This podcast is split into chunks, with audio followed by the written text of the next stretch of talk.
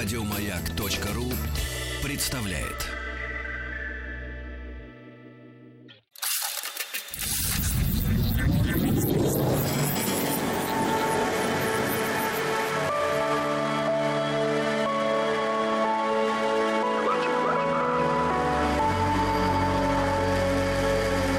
Стаховский лайф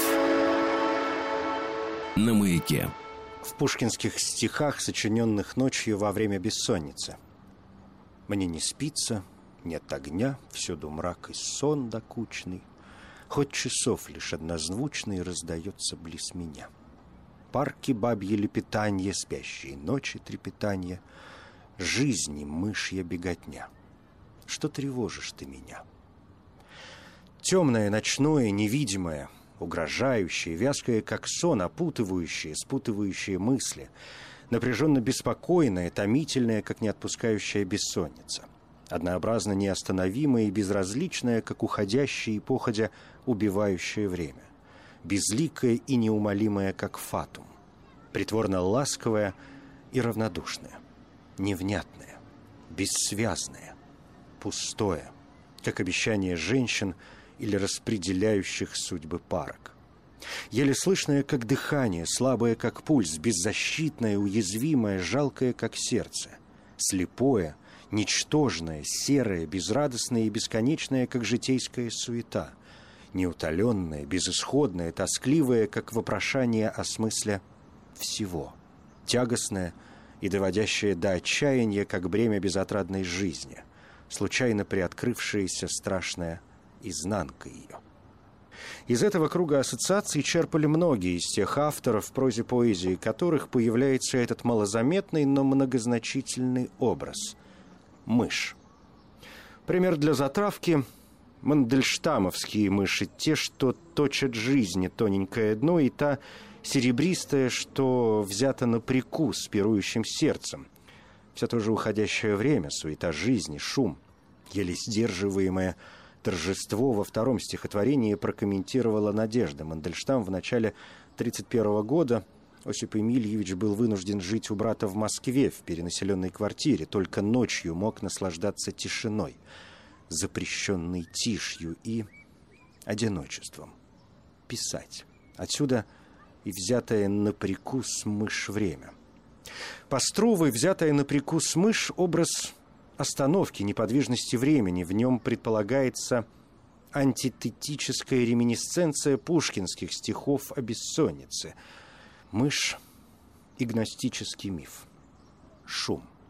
Мышь – суета жизни, время, судьба, а противостоит душа или разум, культура. Продолжение напрашивается само собой – литература, писательство – Дверь с надписью на зеркальный выворот «Канцелярия» была отпахнута, луна сверкала на чернильнице, а какая-то под столом мусорная корзинка неистово шеберсила и клокотала. Должно быть, в нее свалилась мышь. Кажется, все просто. Попробуем усложнить. Профессиональные читатели приглашения на казнь Набокова довольно скоро открыли, что в этом тексте не только замысел, но и отдельные слова ждут разгадки. Более того, тайны кроются уже в буквах – буквы, так сказать, сопротивляются буквальному пониманию. Значимость церковнославянских имен букв, буквенного облика, звуковой символизм – об этом подробно писал Бартон Джонсон. Рай для филолога, солнечная полянка, на которой хочется задержаться, как сказал бы Набоков, здесь и сам Бартон Джонсон не все заметил. Вот образец набоковских алхимических опытов над буквами материалом. Цитата тупое тут, подпертая и запертая читою твердо, темная тюрьма, в которую заключен неуемно воющий ужас, держит меня и теснит. Тут лексический, слуховой, визуальный символ. У в этом тут воющий ужас. Он повторяется и в звукописи фразы «тут» вой, запертый в четырех стенах, эхом отражающийся от стен и обрывающийся в тупике камеры. «Т», с двух сторон запирающие слово «тут» и фразу вместе с названием буквы «твердо» подсказывает зрительный образ стены твердыни крепости. Или так, два широкоплечих тюремщика, твердо стоящие на ногах, подхватили подмышки, сдавили с двух сторон безжизненно повисшее тело узника. У. Бицилли в одной из рецензий о приглашении на казнь написал «Состоялось возрождение аллегории». Аллегория – жанр, хотя и забытый, но даже и для непроницательного читателя легкий. Идея автора маскируется не для сокрытия ее, но для выразительности. Идея автора явлена. Однако именно в этом набоковском романе, как может быть ни в каком другом, автор самоустраняется, ускромняется, почти сливается с героем. Входит в его положение, вживается в роль, хотя и не забывает, для какого сценария роль написана. Горизонт заволокло туманом, в просветах все же видно, куда ведет тропа, с которой герой выбрил таким. Смысл приглашения на казнь не идея, но путь, тропа. Узкое то и дело исчезающее из виду, поневоле приходится двигаться вперед не спеша, осматриваясь и вглядываясь. Немногим удается пройти до конца. Давыдов первым заметил, что набоковское произведение связано с гностическим мифом, где противостоят светлое, лучевое, пневматическое и темное, гелетическое начало. Космос создан злым демиургом, душа, как в тюрьме, заперта в мире материальном, в теле и в темнице языка, как напоминает Бартон Джонсон. Она спит, но может проснуться, вернуться к своему первоисточнику и спастись от смерти. Письмо Писание, рукопись героя – путь, помогающий пробудиться от сна земной жизни, без страха шагнуть в смерть, как на порог подлинной вечной жизни. Нужно только уметь правильно назвать мир вокруг. Лахман добавил, роман связан с целым комплексом традиций. Помимо гностической, это герметическое, каббалистическое, алхимическое. В набоковском тексте оживает представление о том, что алфавит, слово, имя – заданный свыше шифр мироздания. Познание имени ведет к Боку. Буквы создают мир и управляют им. Вот почему так важна в романе буквенная игра. Аналогия из заметок Сосюра, опубликованных и откомментированных его последователями. В древних текстах имя Бога прямо не называется, но оно зашифровано поэтически, в анаграммах. На словах лежит как бы отблеск священного имени. Правда, Интерпретаторам приглашения на казнь пришлось оговориться. Набоков перекодирует или пародирует гностический миф эстетически. Автор романа сам выступает в роли творца, пишет Давыдов, причем сочетает магию с игрой, добавляет Лахман. Миф Набокова – переписывание мира, позволяющее сотворить мир заново. Итак, слова и буквы, их название, вид, игра с ними у Набокова проясняют нечто в мире искаженном, будь он продукт злой воли Демиурга или бред сонной души, и указывают путь из него. Призраки, оборотни, пародия.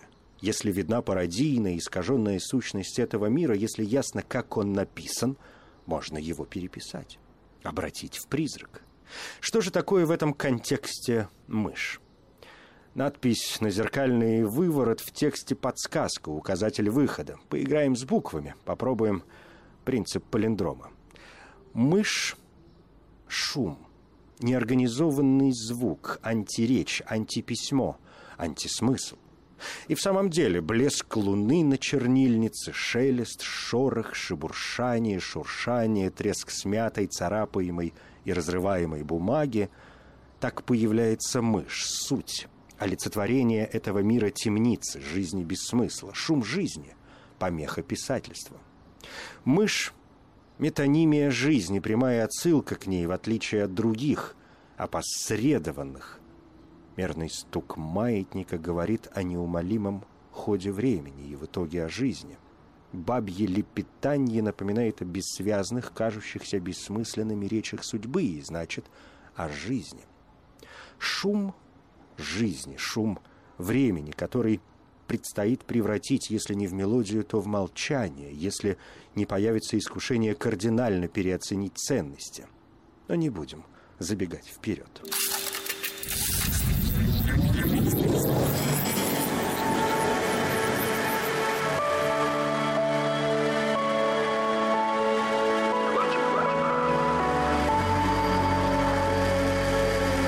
Стаховский лайф на маяке. Природная стихия. Подсознание. Реабилитация мыши? Тоже исходное противостояние только в координатах культура, цивилизация, природа. Мышь означает агрессию темных начал природы, разрушение культуры, одичание, смерть. У Сергея Вольфа и город порос тростниками, и сажей, и паром, и голые девушки ходят по голым бульварам, и голые крыши никак покрываются мхами, и голые мыши стучат в подворотне ногами. Мышь в одном из снов Свидригайлова перед его самоубийством и тошный сон Дареньки в путях небесных Шмелева, дохлая мышь в красивом, прозрачном, будто фарфоровом яичке – Сон, предвещающий события, искушение, томление грехом и помрачение, душевное иступление, провал сознания, утрату воли, подпадение власти стихии или власти плоти, власти темных сил, гадость, грязь, ужасная яма. Драма, участником которой выступает мышь, переносится внутрь человеческой души. Подпольность и ночная природа мыши отсылают глухим углам психики, подсознательному влечением, вытесняемым с поверхности души, дневной, контролируемой разумом. По-другому, в балладе «Саути. Суд Божий над епископом» в русскую литературу она вошла в переводе Жуковского под тем же названием «Стихия», «Затопленные нивы», «Голод», «Скупой и жестокий епископ», созвав бедных, сжигает их в сарае. Шутка, призванная избавить окрестности от жадных мышей – Неожиданным поворотом оказывается возмездие, нашествие мышей, сжирающих и хлеб, и вещи в замке. Спасения от них нет нигде. Конец баллады «Смерть епископа от мышиных зубов». Здесь мыши восстанавливают справедливость, подобно Немесиде. Она, кстати, как и мышь, дочь ночи. Кое-кто таким образом готов реабилитировать мышь. Мышь и книга, парадоксы. Книга и мышь почти немыслимы друг без друга. Мышь, порча книг. Правда, и здесь есть оригиналы, все выворачивающие наизнанку, в том числе и отношение к мышам, вместо отвращения и ужаса, сочувствия и оправдания. Мышь – жертва в замятинском рассказе «Мамай». То есть сначала игра идет по правилам. Мышь шуршит где-то под полом, интеллигент-книжник, само собой, переживает, главное сокровище, библиотека в опасности. В глазах этого нового язычника, идолопоклонника, его солнце затмевает все на свете, не только скучную службу, но и хлеб насущный, и Будду, супругу, и разруху, и предстоящие ночные дежурства с оружием. Драма если не хуже, трагедия, предрешена, и вот разлетевшееся действие застывает в картинной сцене. Скорченный гномик, вид сверху тыквенная лысинка. Внизу под квадратиком паркета бумажная труха, в которую обратились заветные 4200, скопленные для приобретения вожделенной душеньки Богдановича, раритет, один из четырех сохранившихся экземпляров шестого издания – Любопытно, что у Замятина немая сцена не конец, а в литературных чтениях на русском радио не так давно ею рассказ и заканчивается. Финал оборачивается парадоксом. В Мамае 1917 года в тихом, безвольном, мухе, неспособном обидеть завоевателей книг, пробуждается жестокий и беспощадный кочевник, привыкший к зрелищу смерти, не сдерживающий инстинктов разрушения, и мечом кровожадно прогвоздил врага. Вот так мышь из виновницы превращается в страдалицу. Из замятинского рассказа слишком легко вычитать, кажется, и вычитывали революционную иронию над интеллигентом, его мнимой неотмирностью, бесхарактерностью и инфантильностью. Десятилетним вихрастым мальчиком он учил закон Божий, радовался перьям, и его кормила мать – Сорокалетним лысеньким мальчиком он служил в страховом обществе, радовался книгам, и его кормила супруга. Иронию над стремительным одичанием гуманиста. Но все-таки Замятин, кажется, не о том. О чем же? Метафора «мышь» подсознание Замятину неинтересна, так что в оборотничестве героя мышь не повинна. Если она к нему и причастна, то только в том плане, что по ходу действия из залога действительного переводится в страдательный. Удивительно, природа и культура поменялись местами. Вторая распоясывается, буйствует как стихия. Первая претерпевает разрушение. Саморазрушение. Рассказ о природе и даже так о стихии, спящей в самой культуре, не вне ее, но именно в ней, спящий хаос шевелится, о неизбежности пробуждения и освобождения хаоса, а мышь невинна. Случается, и шорох будет лавину. Об Ово. Разбитое яйцо миг истины. Волошин в «Аполлонии мыши» рассказывает о белой мыши, приходившей на письменный стол 12-летнего Бальмонта, чтобы петь будущему поэту тоненьким голосом. В конце концов, Бальмонт ее нечаянно раздавил. Волошина этот трагефарсовый случай настроил на серьезный лад, навеял далеко идущие параллели. Эпизод вызвал в памяти поэта-философа античный образ мышь под пятой предводителя мус Аполлона, статуя работы Скопоса. И Волошин заявил, мышь связана с искусством самыми тесными узами. Волошин, как водится, вспоминает мышиные образы в пушкинских стихах и организует чуть ли не кругосветное странствие по литературе в поисках мыши. Иногда как будто отклоняется от маршрута, смакует, например, прозу Анри Доренье и в одном ряду с нею рассматривает сказки о синей бороде и о курочке рябе. Забавно, но цель не забыта. Из путешествия как сувениры вывезены эффектные противостояния. Все они доказывают, очевидно или опосредованно, благую роль мыши для искусства.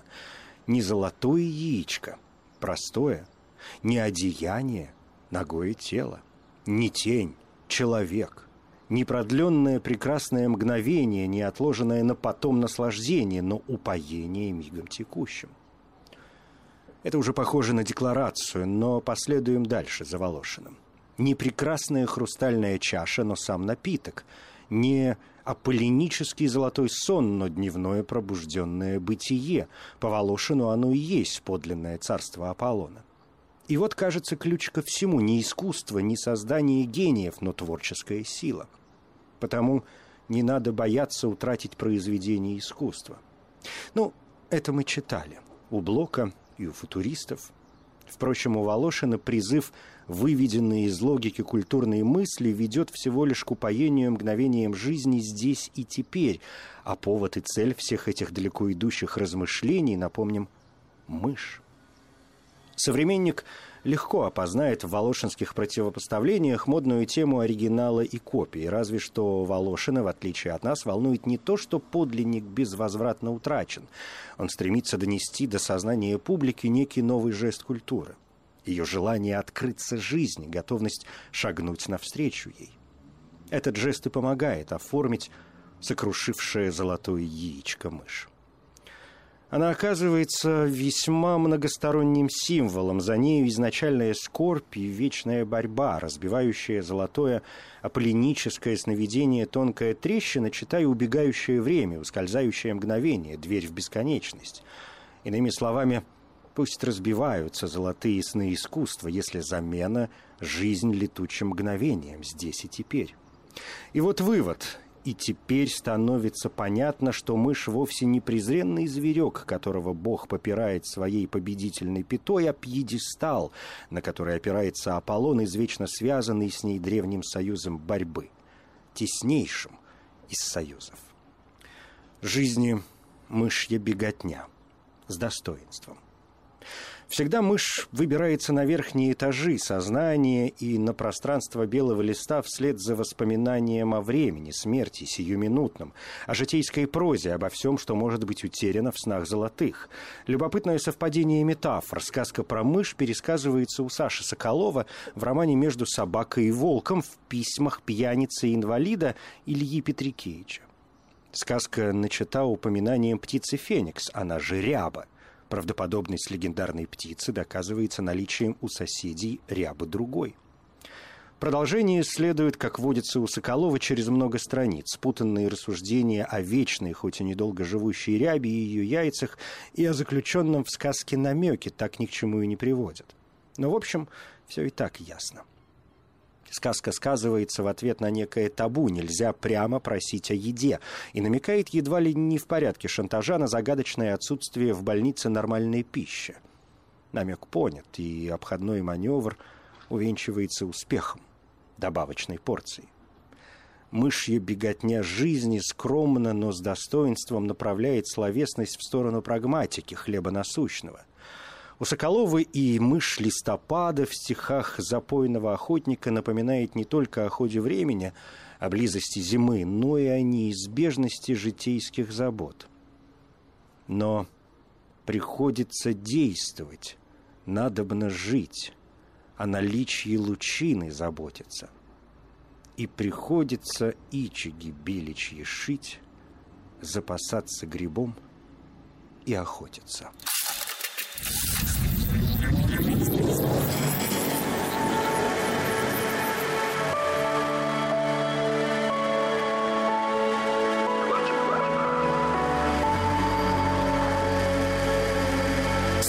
Стаховский лайф на маяке.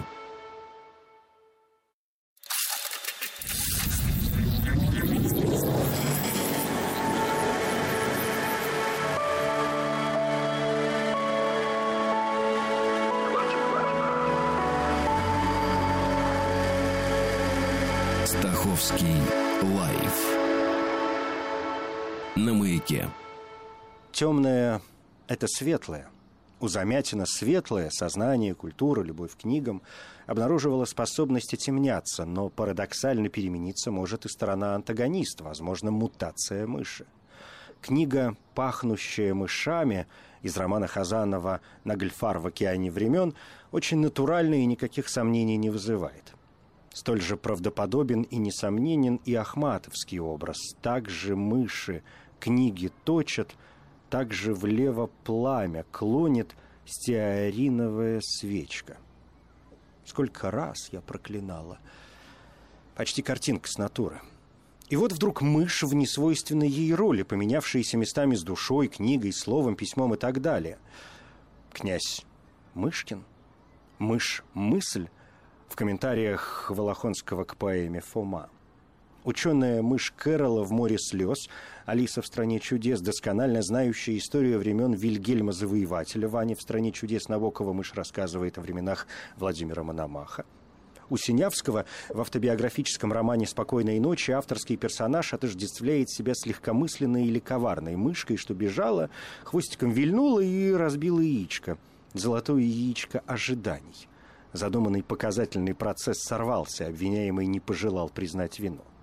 Правда, в таком заведомо по замыслу амбивалентном тексте, как у Синявского, где все, абсолютно все принимает дразнящий и двоящийся образ, даже и от второстепенной орнаментальной метафоры трудно ожидать однозначности – Мышь, скребущаяся под полом, это и шуршание магнитофонной ленты, на которую записываются речи в лагерном доме свиданий.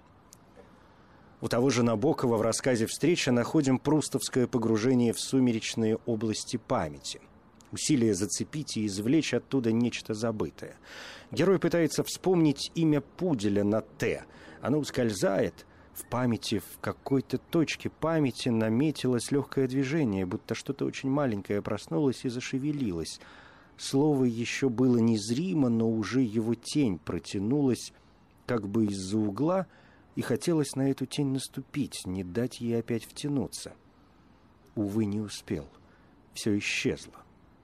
Затем вдруг попытки увенчиваются успехом. Тут-то и появляется уже не тенью метафорическая мышь, но в то мгновение, как мозг перестал напрягаться и снова и уже яснее дрогнуло что-то, как мышь, выходящая из щели, когда в комнате тихо, появилось легко, беззвучно и таинственно живое словесное тельце.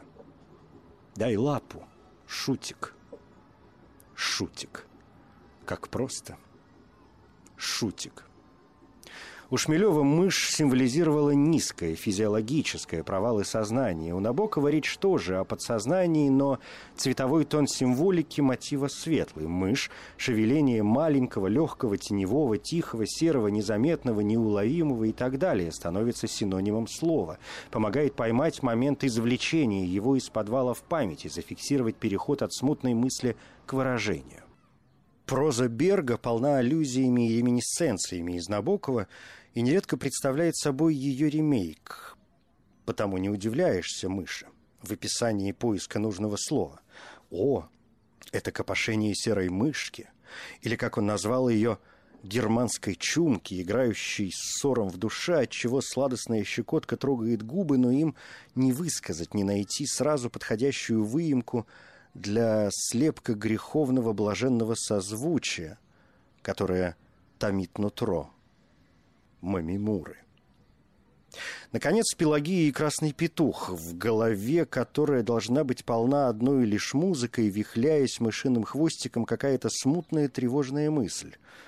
И ты, Брут, даже и в таком непритязательном жанре, как детектив. Мышь слова, мышь мысль, рождение имени из шума, где все перепуталось, затерялись напоминающие о забытом имени звуки – Вспомним, в приглашении на казнь искомое имя должно было родиться в побеге от шума мира сего. Явная смена всех. Темное — это светлое, и наоборот. История и литература — зрелище чудовищных метаморфоз, обратимости всего и вся. Оруэлловское попрание законов логики, оробевшие могут утешаться тем, что любовь к парадоксу — или расшатыванию традиций, если хотите, не всем литературным эпохам присущи и не всем литераторам свойственно. Однако заблудившиеся, перепутанные образы выглядят прозрениями.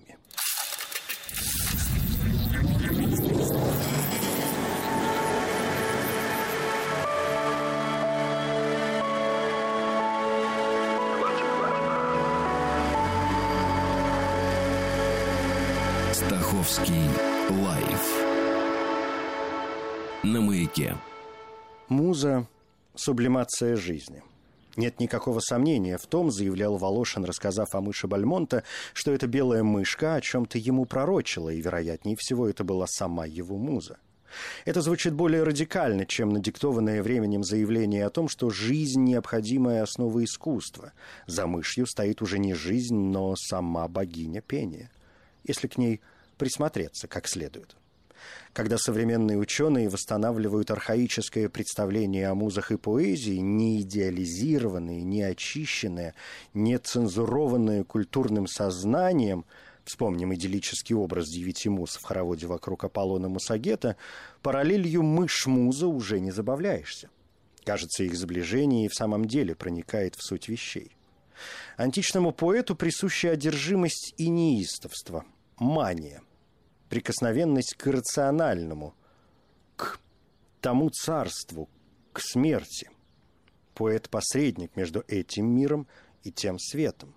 Он спускается в смерть, чтобы принести людям живую воду жизни, тот мед поэзии, который противоположен мертвой воде леты, забвению.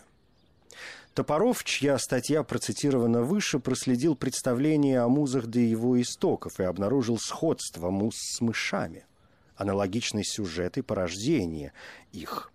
Бог неба сочетается с женщиной, локус которой земля или подземное царство, у детей их сакральное количество, двоякая природа. Совпадают сюжетные мотивы и контексты. Главные исходные функции, связывающие как муз, так и мышей с пением, поэзией, памятью и забвением, с прорицанием, смертью, болезнью, здоровьем – в конце концов, ученый приходит к мысли не просто о сходстве, а о возможности мотивирования, о происхождении, так сказать. Мус из мышей. Вот выводы. Древнегреческое сознание предполагает трансформацию природного и экстатического, дионисийского в принадлежащее культуре и гармоническое, аполлиническое – Музы – суть результат сублимации и очищения, приобщения к царству света тех хтонических существ, которые соединялись с Дионисом и, следовательно, с природой, землей и преисподней, со смертью и тьмой, то есть мышей. Казалось бы, память о происхождении музы утрачена литературой, но оно напоминает о себе мышиным снованием. Теперь, если приглядеться, можно заметить новые оттенки в сценах явления мыши, а именно, до подъема к свету и вечности, необходимое тяготение в мрачные бездны, влечение к смерти. У Набокова и за пределами приглашения на казнь мышиная возня оказывается необходимым фоном, выводимой в сюжете мелодии, поисков бессмертия. В возвращении Чорба шуркает среди бумаги и возится мышь – такие маленькие звуки, что страшнее канонады. И Чор поддается искусу восстановить в памяти образ погибшей жены, навсегда заменить ушедший ее бессмертным образом. А на обочине сюжетной тропы является мимолетное упоминание оперы Глюка «Орфей и Евредика». Сюжет Чорба – это ведь и есть сюжет Орфея – спуститься в царство мертвых, чтобы вернуть возлюбленную. Написавший книгу о Шмелеве немец Вольфганг Шрик, разгадывая смысл сна о дохлой мыши, подчеркивает общий план этого символа. Яйцо, символ рождения и совершенства с мышью, в нем воплощает власть зла над добром. И все же шмелевская мышь не столь однопланова. Вспомним своеобразное понимание греха в прозе писателя. Душа через грех очищается и возвышается. Грех ведет к страданию, страдание заставляет искать путей – Яйцо с мышью внутри можно понять как пророчество о возрождении через грех, о святости через страдание, так сказать, нужно пасть, чтобы затем вознестись. Все та же соколовская мышь листопада вообще-то отвлекает от созерцательного настроения и меланхолии. Можно было бы просто забыть обо всем и часами глядеть в никуда ли и нюхать полынь. То есть начинается все смертью, упоенным застыванием души и онемением поэта. Попробуем так обобщить, когда в тексте намечается соблазнительный покой, движение по инерции, слишком уж очевидная гармония, что вообще говоря означает влечение к смерти, является мышь, этот изначально принадлежащий хаосу дионисийский образ, и выводит текст из опасного, чреватого смертью равновесия. Смертью смерть поправ. Еще раз сначала. Мышь – жизнь, противоположность музы, антипод искусства. Аполлон – Сминфей, мышиный победитель мышей. Но и так муза – трансформация мыши. Высветленный мрак, поднявшийся на белый свет подполье. Стаховский лайф на маяке. Мышь, андеграунд, иммиграция. Каков сюжет? Муза – обитательница подземных пространств и ночи с потусторонним или темным опытом, с немелодичным, искаженным голосом. Ведь стихи ее шумы и шорохи, голос ее писк. Ей приходится заново учиться петь, если она выходит из подполья. Белый свет ее ослепляет. Мучителен, днем ей беспокойно, тягостно. Первое, что приходит в голову, такой должна быть муза андерграунда. Можно попробовать нацеленно поискать мышей в литературе подполья и о подполье. И они находятся, например, у Берга в изысканной прозе об авторе подполья Алексе Мальвино, полупародии на биографический роман с отчетливой печатью влияния набоковской прозы. Изысканно тонкая словесная вязь, просторное устройство стиха, томительное путешествие сквозь через полосицу света и тени – по полумраку монастырского коридора с затемненными углами, увешанными кружевами свисающей паутины, с отдаленно проступающими сквозь толстые своды мучительно непонятными созвучиями, чей источник расшифровать невозможно, настолько намеренно расстроена клавиатура. И остается гадать, то ли это мышь роется в углу, то ли, зажав рот, молятся скопцы, то ли келейно перешептываются люди лунного света. У Хазанова в «Идущем по воде» в рассказе о подпольном журнале в огромной и неподвижной России он был то же, что шорох мышонка, стучащего лапками по бесконечным переходам полутемного замка. Он походил на мелькание привидений. И все же этот слабый звук был единственным звуком живого существа, и поймать, задавить его оказалось не так-то просто. Тот заявляет о себе чудо свободного слова, обещающее нечто, похожее на бессмертие рассеяться на невидимые частички и хотя бы так уцелеть в сознании тех, кого сейчас мысленно окидываешь взором, не так уж мало. У Хазанова возникает параллель подполья с эмиграцией. Культура уходит в катакомбы и захлопывает за собой крышку подполья и эмигрирует внутрь себя. После нас потоп. Так вырисовывается еще один литературный ареал мыши. Не удивимся, найдя в прозе эмиграции мотив гамельнского крысолова у Фалькова в романе «Моцарт из Карелии» или сюжет Челкунчика в романе того же автора. И снова о шуме. Если муза родственны мышам, шум должен быть подвергнут переоценке. Казалось бы, что ценного можно найти в шуме. Там, где он вторгается в прозу, черный провал, обрыв ткани текста, покрывало наброшенного на бездну. Там бедный и скучный язык жизни, раздирающие противоречивые чувства, от которых никак не уйти. В школе дураков у Соколова, например, шумы пугают, мучительны, но и притягивают интерес и так далее. Скрежет испорченного патефона, скрипучий голос мужа ведьмы Трахтенберг Тинберген, скрип гостиничной кровати невыносимый и замещаются сказочными скирлами, скрип деревянной ноги медведя из сказки. Но и это не изживает эмоций, они не отпускают, и повествование становится одержимым скирлами, вновь и вновь возвращается к ним, образует складки. Может быть, именно нераспутанный клубок чувств и придает шуму инспирирующий творческий потенциал. Шум вне положено литературной игре, он не может быть полностью усвоен ею – и этот не прошедший художественную обработку сырой материал жизни будет творческое воображение как раз своей неосвоенностью и неподчиненностью воле художника. Вспомним, как переосмысляли шум в Тарту – высокая информативная насыщенность, важность для искусства и литературы, неправильности, неорганизованного, внесистемного, нехудожественного, принципиальная неготовость смысла. Кажется, в современную литературу вместе с шумом – косноязычием, хаосом и тому подобным врывается сама, казалось бы, утраченная, исчезнувшая реальность. Проявляется бессмысленно, но безоговорочно и неоспоримо. Или, может быть, так, бессмысленно и потому безоговорочно и неоспоримо. И всякий раз, когда покров текста оказывается намеренно или невольно приподнят или надорван, в щель вместе со сквозняками хаоса, ощущением неуюта, тоской пробирается мышь. Монструозный, на первый взгляд, образ музы, мутировавший из мыши, говорит об определенном настрое сознания, будь то умение слышать неслышимое, мышью беготню жизни, видеть невидимое, ночную, мрачную, непокоренную страшную сторону существования, улавливать неуловимое мгновение или способность извлекать гармонию из самого шума жизни. Мышь – знак, доказательство этого настроя. Литература склонна к золотым снам, но иногда разбивается золотое яйцо. Сны становятся вещами, что-то творится под аполлонической, гармонической и рациональной поверхностью текста. Проступает земное и подземное, темное и бессмысленное. Жизнь в слове.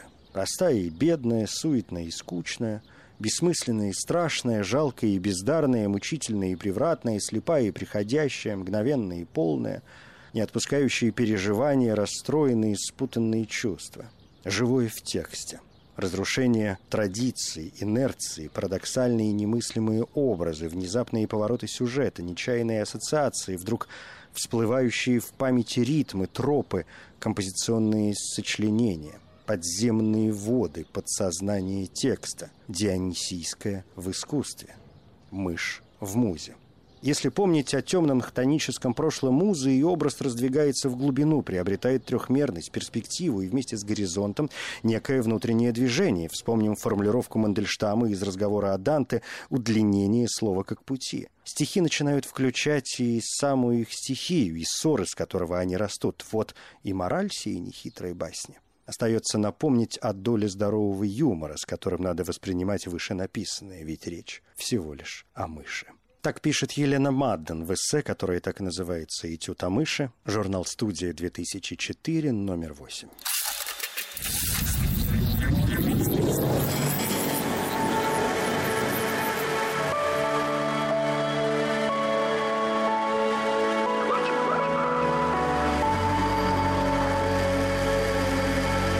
Стаховский лайф